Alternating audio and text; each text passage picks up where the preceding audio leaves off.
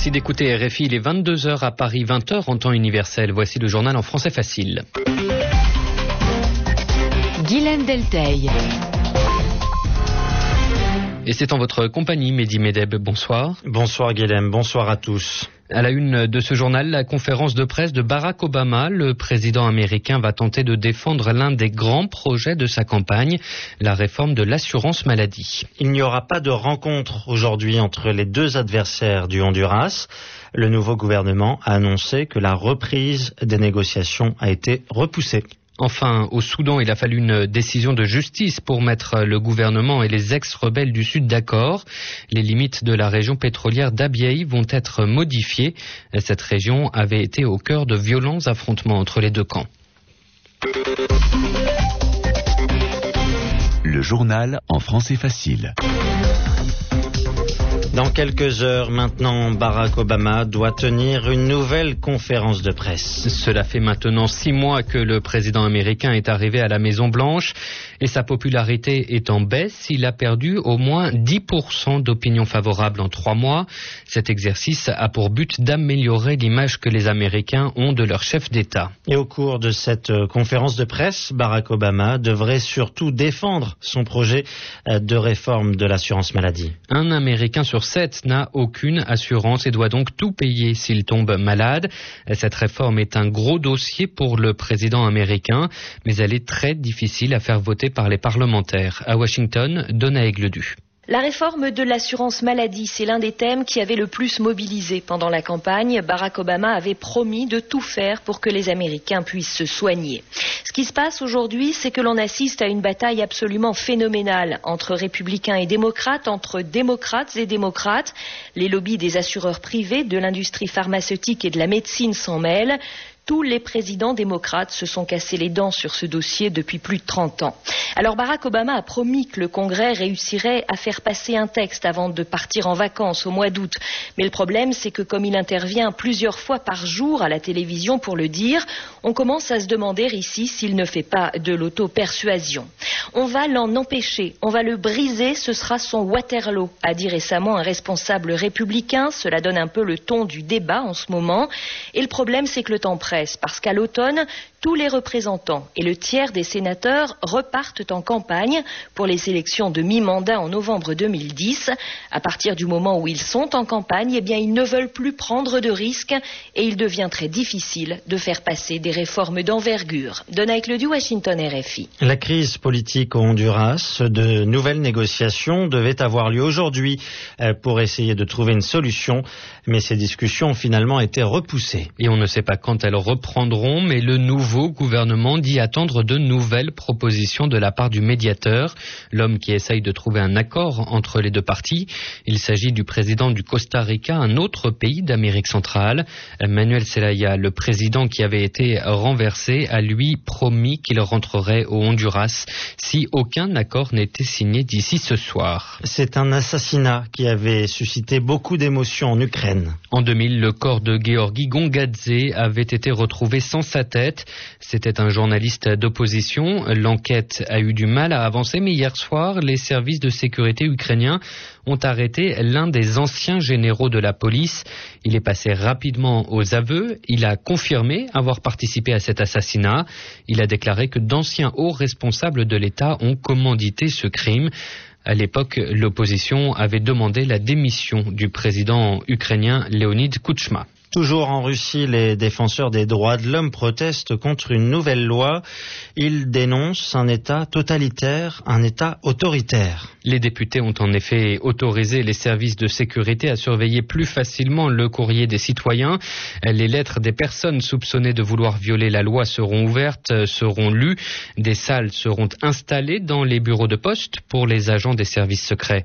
À Moscou, les précisions d'Alexandre Billette. Pour les autorités, il ne s'agit que d'une mesure technique, mais la loi votée ce mardi rappelle pourtant bien des souvenirs.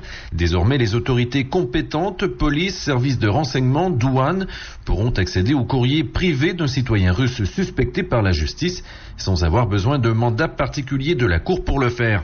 Et comme à l'époque soviétique, le texte stipule que ces fameuses autorités compétentes pourront aménager un local fermé à clé dans les bureaux de poste pour pouvoir consulter la correspondance loin des regards indiscrets. La loi adoptée par les députés n'a pas vraiment soulevé de controverse ici. Seules les ONG habituelles de défense des droits de l'homme sont montées au créneau. Ils entendent contester la nouvelle loi devant les tribunaux. Pour eux, seul un mandat de justice peut permettre aux autorités de consulter la correspondance de suspects. Reste à voir si les conversations téléphoniques et si le courrier électronique seront bientôt eux aussi concernés. Pour le moment, les tribunaux doivent encore donner leur feu vert avant que les grandes oreilles des services fédéraux puissent y accéder. Alexandre Biette, Moscou, RFI. Le gouvernement soudanais et les anciens rebelles du Sud-Soudan euh, promettent de respecter la décision de la Cour permanente d'arbitrage de la Haye aux Pays-Bas. Cette cour vient d'ordonner une modification des limites de la région d'Abyei. C'est une région riche en pétrole que les deux parties se disputaient. De violents affrontements avaient d'ailleurs eu lieu l'an dernier. L'État fédéral va récupérer l'essentiel, mais pas la totalité des gisements pétroliers. En Afrique du Sud, dans la ville du Cap, se tenait jusqu'à ce soir la cinquième conférence de la Société internationale du sida. Pendant quatre jours, des chercheurs ont discuté des résultats de leurs dernières études. Ils ont aussi parlé de ce qu'il faut faire pour lutter contre la maladie, car aujourd'hui, 33 millions de personnes vivent avec le virus du sida. Michel Diaz. En matière de sida, l'écart entre politique financière et politique de santé se creuse de plus en plus. La recherche se développe pour une meilleure prévention et les études, notamment sur le réservoir du VIH et la façon de combattre le virus avec des médicaments plus efficaces, de troisième ligne par exemple, ont été nombreuses lors de cette conférence internationale. Mais l'inquiétude gagne peu à peu sur les priorités à développer afin d'enrayer le fléau. Le professeur Jean-François Delfrécy, directeur de l'ANRS, Agence nationale de recherche sur le sida et les hépatites. À partir de 2010, il y a non seulement les patients déjà sous traitement, mais il y a les nouveaux patients qui vont arriver, qui vont être mis sous traitement. Il y a les patients qui sont en échec et les deuxièmes lignes coûtent beaucoup plus cher. Elles coûtent 50 à 60 fois plus cher. Et puis en Afrique du Sud, tout le monde est très sensibilisé au problème des tuberculoses, des tuberculoses multirésistantes. Et un traitement de tuberculose multirésistante coûte euh, environ 5000 dollars par an. C'est un coût majeur. Donc des choix drastiques entre poursuivre les traitements déjà entrepris, mettre de nouveaux patients sous traitement, débuter les traitements de deuxième ligne ou traiter ou non les tuberculoses multirésistantes. Et même si les pays donateurs maintiennent leur financement comme la France ou les augmentent comme les États-Unis, le choix de la stratégie à adopter reste entier. Autre maladie qui inquiète aussi beaucoup les gouvernements, c'est la grippe A. Elle a déjà fait plus de 700 morts en quatre mois. Le virus se répand donc très rapidement.